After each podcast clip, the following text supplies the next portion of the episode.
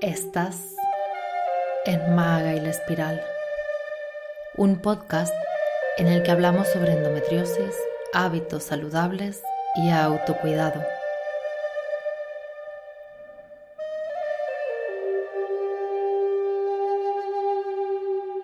Un programa donde te invito a soltar tu traje de guerrera y vestirte con la desnudez de la mujer pacífica que habita dentro de ti.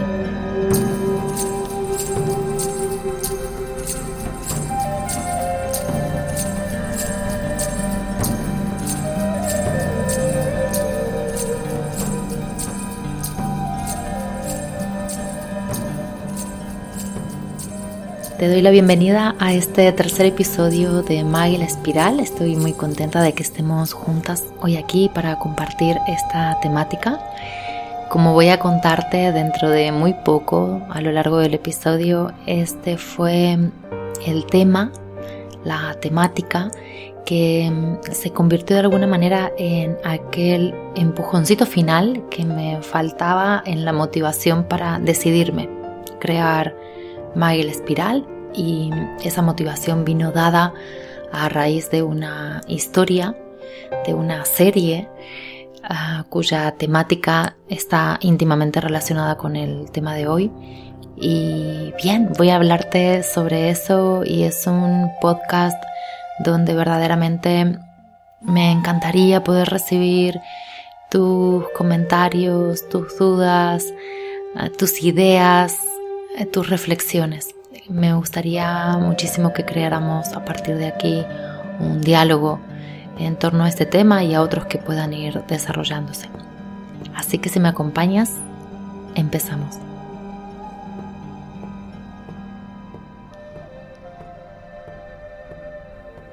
Hace unos días escuché una, una frase, una reflexión que me pareció muy adecuada para comenzar a tirar del hilo con el tema de hoy. Y esta frase dice, lo importante y necesario no siempre es un lugar cómodo. Lo importante y necesario no siempre es un lugar cómodo. Y mm, la verdad es que siento que mm, este tema al cual te invito hoy a mm, unirte a reflexionar tiene que ver con el mundo en el que estamos viviendo y las condiciones de la vida tal y como se están mostrando y sobre todo aquello que forma parte del problema y también de la situación porque mm, el problema ecológico con el que vivimos hoy en día planeta Tierra tiene que ver con la presencia de los seres humanos, tiene que ver con el uso, abuso que hacemos de los recursos, de la tecnología, de la sociedad que, de confort que hemos construido y que estamos sosteniendo. Estoy completamente segura de que la Tierra es un organismo vivo sumamente inteligente con todos los recursos para sobrevivir a cualquier tipo de peste, para mm, renovarse, para regenerarse, para seguir existiendo y manifestando toda su maravillosa vida. Mucho mucho, mucho más allá de nuestra limitada existencia humana. Y a lo largo de, la, de esta existencia de los seres humanos sobre la Tierra han habido civilizaciones que han fracasado, que han sucumbido, que han desaparecido. Y, ¿por qué no? Tal vez esta sea la siguiente civilización en desaparecer dado el ritmo que llevamos. Y entiendo que este tema y tal vez mis palabras puedan llegarte como dramáticas o trágicas. Y tal vez lo sean, tal vez ese sea el momento en el que yo me encuentro, también al contemplar la situación, al observarme como parte del problema. Aunque la buena noticia también es que puedo observarme y sentirme como parte de la solución. Y como te decía al principio, lo necesario e importante no siempre es un lugar cómodo. Y así lo siento porque cada día observo cuán importante y necesario es cambiar mis hábitos de consumo, mis hábitos de consumo en relación al plástico, a los tóxicos, al uso del coche, el uso de la gasolina, en fin. la ropa que compro, los muebles que compro, los detalles que hay en el interior de mi casa hablan de todo esto, ¿no? Y a la vez que voy dando pequeños pasos para poder ir mm, viviendo en, mayor coherencia con, con este ideal tal vez que hay dentro mío, voy también dándome cuenta de qué manera hay una profunda relación entre tal y como está el, planeta, tal y como está la madre tierra y tal y como estamos los seres humanos en general y las mujeres en particular. Creo que hay una estrecha relación entre la situación ecológica del planeta Tierra y la situación ecológica de nuestros cuerpos Así como la tierra es la que provee alimento y perpetúa la vida para todos los seres que vivimos en ella, así también las mujeres somos esa tierra que perpetúa la vida en esta especie. Y te cuento que esta reflexión empezó a gestarse hace ya un tiempo y fue como cada vez ganando un poco más de terreno dentro mío y hubo algo, al parecer muy, trivial, pero con un gran sentido para mí y fue cuando me acerqué a los cuentos de la criada en su versión de serie. No sé si la has visto, no sé si sabes también que esta serie está basada en una novela de ciencia ficción feminista en la cual hay un tema central a, mis ojos y es una sociedad que vive en un régimen eh, dictatorial donde hay mucha violencia, mucha, ah, mucha, por no decir lo que sería en realidad que es una total anulación de los derechos de las personas y especialmente marcadamente de las mujeres. Hay una de las eh, problemáticas que se muestran en, en, el contenido de esta historia es que mm, hay un gran problema de polución, de toxicidad, hay, hay, escenas en las cuales se ven cuando van a hacer las compras, no hay ningún tipo de plástico, todas las bolsas son de tela. Hay también mucha restricción con los alimentos, hay mucho cuidado con el tipo de alimentos que se consumen. Mm, la gente de alta posición, que es como se muestra cómo viven, tienen su pequeño huerto donde cultivan sus propios alimentos. Y mm, asociado con todo este problema en esta historia está el hecho de que las mujeres y los hombres también, por supuesto, eh, tienen graves problemas de fertilidad y hay unas muy pocas mujeres fértiles que mm, van a parar a, los hogares de las familias pudientes y colocadas en el sistema de poder para poder perpetuar eh, esa, esa familia, dándoles hijos y por supuesto hay violaciones. Bueno, es, mm, es muy, muy dramática y muy trágica la, la historia y a la vez siento que mm, tal y como ah, lo que me sucedió a mí al verla fue mm, que luego del primer capítulo tuve muchos sueños al respecto, muchos, muchos sueños y mm, también fue como el, el empujón final que me faltaba para poder decidirme a darle forma a Mael Espiral, porque tuve un, un periodo en el que tenía muchas dudas que tenían que ver con bloqueos internos, con miedos internos. Y finalmente em, esta serie fue como a terminar de abrirme los ojos, ¿no? A, que em, realmente estamos, pienso muchas veces que estamos yendo eh, hacia, hacia ese lugar en el cual las mujeres cada vez tenemos más problemas de fertilidad, más problemas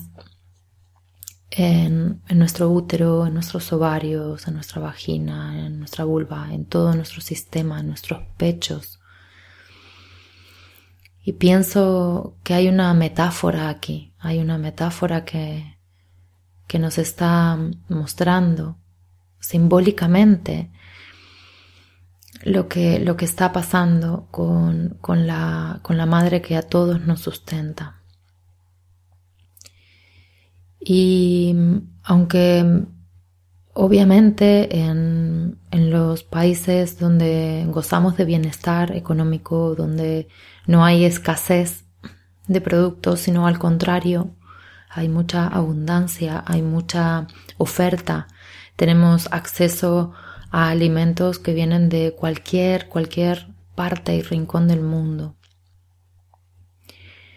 Tal vez esto nos, nos cuesta muchas veces de, poder entender, también dependiendo si vivimos, de, los entornos en los que vivimos. Y mm, tal y como he nombrado el capítulo, al episodio de hoy, plásticos y endometriosis, tiene que ver porque mm, especialmente el tema del plástico con lo que tiene que ver con la toxicidad, con la polución, con la problemática ecológica. El tema del plástico fue y sigue siendo el, diríamos que es el faro eh, en mi vida, en estos momentos, en este último tiempo que me invita a reflexionar sobre esta situación porque realmente hay un gran nivel de consumo de plástico, hay un inmenso nivel de desechos plásticos en nuestros bosques, en nuestras playas, en nuestros mares, en nuestros ríos.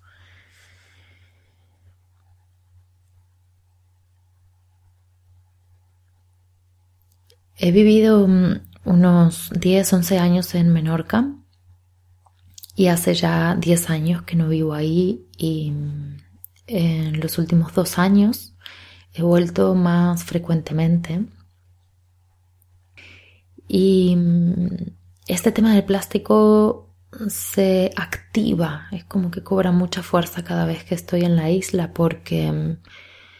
cuando paseo por sus playas eh, cuando voy a Menorca tengo una gran conexión con el mar que no tengo tanto donde, en el lugar donde vivo. Y veo el estado de las playas que yo conocí de otra manera. Muchas veces me pregunto si tal vez no lo veía en ese entonces.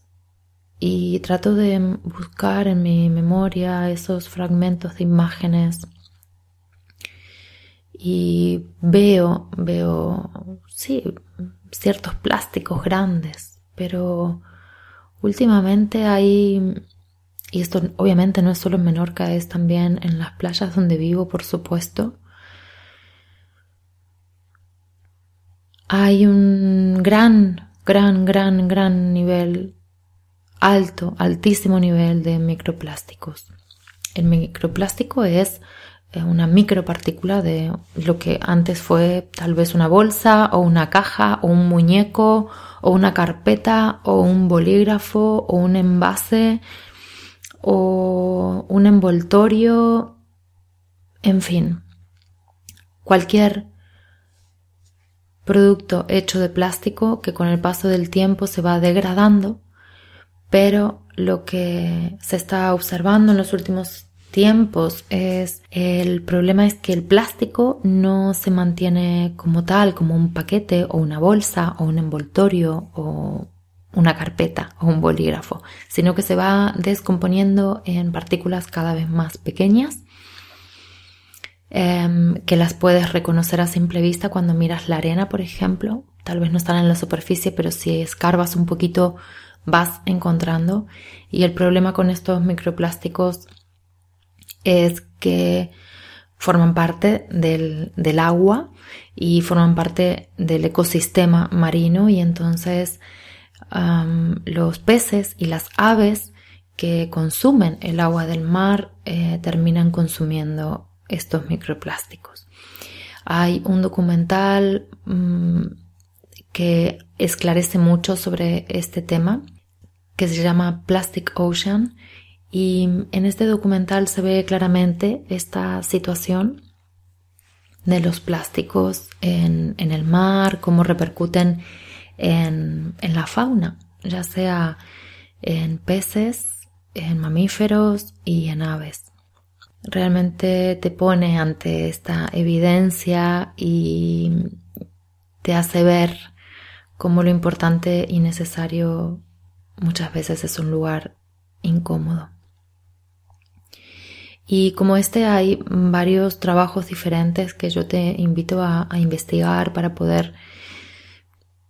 tal vez comenzar si es algo nuevo para ti o seguir profundizando en esta temática porque como decía al principio, la, buena noticia siempre es que eh, podemos hacer algo al respecto, ¿no? Y ese algo al respecto tiene que ver con cambios de hábitos poco a poco, en mi experiencia, con mucha paciencia, con mucho amorcito hacia mí misma y, también con aprobación por los cambios positivos que voy introduciendo en mi vida. Siento que el, el plástico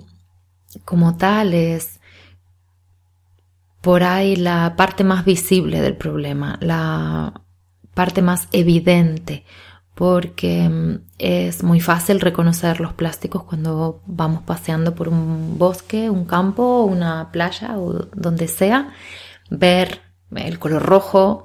el color azul, el color blanco, son colores que destacan mucho en, la naturaleza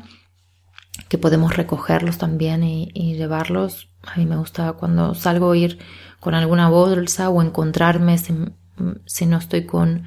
con ninguna bolsa o, con una mochila, algo donde ir guardando el plástico. Eh, pues siempre, siempre encuentro un envase donde puedo ir guardando eh, lo otro que voy recogiendo. Y obviamente la tarea podría ser infinita para una sola persona, pero somos 7 mil millones de personas en el planeta, con lo cual podemos repartirnos equitativamente esta tarea que tiene que ver con limpiar y que tiene que ver también con dejar de consumir o mm, más bien de hacer un consumo más inteligente del plástico que hacemos, del plástico que consumimos, perdón, un, un uso más inteligente de reciclar reutilizar. Sobre todo creo que lo importante es reutilizar y disminuir el consumo porque el reciclado también es otra gran parte de esta historia y es que la mayoría de los plásticos que se reciclan no se reutilizan y entonces van a parar a algún lugar que está muy lejos de nuestra vista y entonces parece que no existe, pero está ahí y también se va descomponiendo y también va formando parte de la tierra, de los um, torrentes acuíferos y mm, al fin y al cabo todo, todo está unido, no hay, no hay separación, el organismo de la Tierra es un solo organismo. Y, y siento que lo importante es que si queremos preservar la vida para los seres humanos en las próximas generaciones, hemos de hacer estos pequeños cambios en este momento, comenzar a implementarlos en este momento. Hay mucha información en Internet, muchas personas con proyectos muy, muy, muy interesantes al respecto que son muy inspiradoras para ayudarnos y acompañarnos a hacer estos pequeños cambios. Y como te decía, siento que el, plástico es la parte visible porque en realidad hay em, toda una parte invisible del problema ecológico, de la polución, de la toxicidad, del alto nivel de tóxicos que consumimos, que están en contacto con, nuestro sistema, con nuestro cuerpo, que están en el aire, por supuesto, están en el aire si vivimos en, ciudades. Dependiendo también mucho de la ciudad va a variar ese nivel de polución, obviamente, pero mm, lo curioso es que cuando vivimos en una ciudad nos vamos habituando a esta calidad de aire y parece que no nos afecta, pero en realidad nos podemos dar cuenta de cómo nos afecta cuando vamos a un lugar con aire muy limpio, como cerca del mar, en un bosque, en el campo, en un desierto. El aire es un, es un problema y el aire es un alimento para nuestro cuerpo. Esto es algo muy importante de comprender. Y hay partículas, mm, moléculas invisibles obviamente a nuestros ojos que entran al torrente sanguíneo a través del aire y esto va formando parte de nuestra sangre, de nuestro sistema. Hay también un alto nivel de tóxicos en los productos de limpieza que utilizamos, en los productos de belleza que consumimos y especialmente somos el, público femenino a quien mayoritariamente va dirigida la cosmética, la industria cosmética. Y mm, obviamente que dependerá del, del, nivel que hagas, el nivel de uso que hagas de la cosmética, pero cualquier crema tiene tóxicos, cualquier shampoo, cualquier crema, cualquier producto extra que te pongas en el pelo, cualquier quita esmalte, cualquier esmalte de uñas, mm, toda sombra de ojos, eh, toda máscara de pestañas, todo producto que te pongas en la piel, la piel lo absorbe. Todo lo que está en contacto con tu piel, el torrente sanguíneo lo absorbe y los químicos y los tóxicos entran a formar parte de tu torrente sanguíneo y de tu sistema. Los alimentos están llenos de tóxicos también, de pesticidas, de, en fin, de, de toda la química que se utiliza en la agroindustria. Por supuesto, los animales también. Entonces, son pequeños, yo siento que si lo miramos en el macro puede ser bastante agobiador pensar en todos los cambios que deberíamos hacer y cómo también esto afectará a nuestra economía hogareña. En mi experiencia, los cambios que se van introduciendo poco a poco, eh, dándoles un tiempo también para que esos hábitos se, se instalen como hábitos permanentes. Eh, cualquier hábito necesita una media de 21 días para instaurarse. Cualquier nuevo hábito que quieras introducir a tu vida, has de ponerlo en práctica unos cuantos días seguidos, un mínimo de 21, para poder, ya que formen parte de tu día a día. En mi experiencia también en cuanto a la economía es que si bien los productos ecológicos son más caros y si bien el poder organizarme para ir a la compra Em, teniendo, haciendo mucho hincapié en evitar el consumo de los plásticos, el 100% o, o traerme el mínimo, mínimo de plásticos que sea posible, es un desafío, de verdad, es un, es un desafío y por ahí requiere un poquito más de tiempo en lo que le dediques a, la compra semanal o quincenal o mensual. Pero hay un gran beneficio y es que se nota, se nota, se nota en el cuerpo, se nota en la mente. Hay, a la vez de que tal vez los productos ecológicos son más caros o pueden ser más caros porque no siempre lo son. También la realidad es que vamos consumiendo menos. Ya no necesitamos ah, cada producto que hay en, en los estantes de los supermercados. Necesitamos menos para nuestro día a día. La, la alimentación se va volviendo más simple, más sencilla, más conectada con, con lo natural. Tengo desde hace tiempo una, una regla para la compra y esta regla me dice que evite comprar productos que estén en un supermercado, así sean vegetales o frutas frescas, porque suelen venir de, mucha, de muchos kilómetros a lo lejos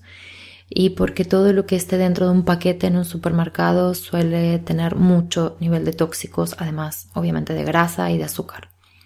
que son otros otros productos que también muy instalados en nuestros hábitos de consumo alimenticio, por decir alimenticio, y que tienen mucho que ver también con la calidad de nuestra sangre, con la calidad de nuestro sistema, de nuestro organismo. Entonces, para mí sigue siendo todavía muchas veces un desafío el poder organizarme y por ahí me doy cuenta que me falta algo y en ese momento no, no puedo ir o no tengo una bolsa de tela donde, donde comprarlo. Pero cada vez voy, bueno, como creando mi propia manera de, de poder vivir de una manera que sea más ecológica. Dentro de mi hogar también y, y obviamente fuera. Y por supuesto comenzando con mi cuerpo, comenzando con mi cuerpo y como te decía, prestando mucha atención a todo lo que entra en contacto con tu piel, todo lo que entra en contacto con tu pelo, con tu boca, con tus uñas, porque todo lo que está en contacto con lo que está fuera de ti, con lo que estás viendo, va directamente a formar parte con lo que está dentro de tu cuerpo y que no ves. Y entonces, como veremos en, en uno de los próximos podcasts en el cual habrá una entrevista, hay una gran relación entre este alto nivel de tóxicos y la endometriosis el alto nivel de estrógenos y la endometriosis. Y nuestros hábitos de consumo y de alimentación tienen mucho que ver en, todo esto y entonces es importante conocerlo porque no en todos lados se puede encontrar esta información, no todos los médicos saben y comparten esta información. Y mm, también es una manera muy importante de, ganar eh, autonomía, de ganar poder personal, porque verdaderamente en mi opinión actual en este momento, y siempre me gusta decir actual porque las opiniones, como yo misma, van cambiando, y en este momento pienso que es imposible, a nivel práctico y económico, imposible que un gobierno, que los estados puedan proveer la investigación, los recursos económicos y humanos que se necesitan para investigar todas las eh, posibles enfermedades, posibles o, no posibles, reales eh, enfermedades, condiciones, cuestiones que van apareciendo en, en nuestro cuerpo. Hay muchas enfermedades raras, hay muchas enfermedades hay muchas enfermedades raras en el mundo, hay muchas personas con circunstancias de vida muy, muy limitadas dada su condición y mm, siento que no podemos seguir esperando que haya algo externo, un, Estado, un gobierno, un sistema que nos provea la investigación, los recursos necesarios, la investigación, los recursos farmacológicos necesarios para poder transformar nuestra condición, para pasar de un estado de, que podríamos decir de enfermedad a uno de salud. Porque también hay otro tema muy importante aquí que tiene que ver con una limitación económica de los estados, tiene que ver también con un interés muy importante y una alianza entre los estados y las grandes farmacéuticas. Entonces hay, hay como mucho subtema ¿no? dentro de este. Y veo que, que si podemos mirar este, este tema realmente como, como un asunto que tiene que ver con nosotras, que tiene que ver con la manera en que vivimos, la manera en que pensamos, la manera en que comemos, la manera en que mm, sentimos, la manera en que dejamos que nuestros sentimientos y que nuestras emociones circulen dentro, fuera de nosotras, la manera en que gestionamos todas estas emociones, la manera en que gestionamos la energía mental que regalamos, que ofrecemos a ciertos temas. La energía que también se nos va esperando que desde fuera vengan soluciones cuando tal vez es lo que lo que pienso y me encantaría escucharte, me encantaría saber qué qué piensas tú sobre esto, qué sientes tú. Mi pensar y mi sentir en este momento me dicen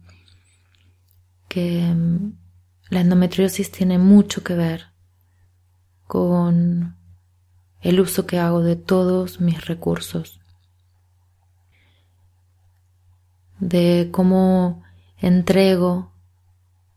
de cómo dejo ir mi energía, del nivel de tóxicos que puedo llegar a consumir a nivel visual, auditivo, mental, emocional, energético y de alimentos. Y cuando digo de alimentos también me refiero al aire. Siento que no puedo hablar de otras condiciones o de otras enfermedades porque no las he atravesado. Lo que sí, de lo que sí puedo hablar y compartir es sobre la endometriosis y en mi experiencia todos estos ámbitos tienen que ver con esta condición. El cuidado que pongo en mí, en mi cuerpo, en mi autocuidado, lo que consumo, lo que compro, dónde lo compro, cuándo lo consumo. ¿Qué pienso mientras como? ¿Qué pienso mientras compro los alimentos que voy a comer? Cómo cuido mi salud mental, mis pensamientos, mis creencias, cuánto permito que mis pensamientos modifiquen mi química emocional, qué uso hago de mis emociones, cómo cuido mi mundo emocional cómo cuido mi sexualidad, cómo me relaciono sexualmente conmigo misma y con los otros, cómo me relaciono, cómo cuido mi relación con la tierra, la naturaleza, el aire, el sol, las nubes, todo lo que forma parte de mi ecosistema.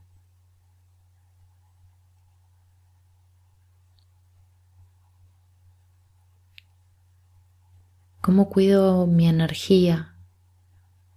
prestando atención a la energía que hay en mi casa, en mis objetos, en mis relaciones, en mi trabajo.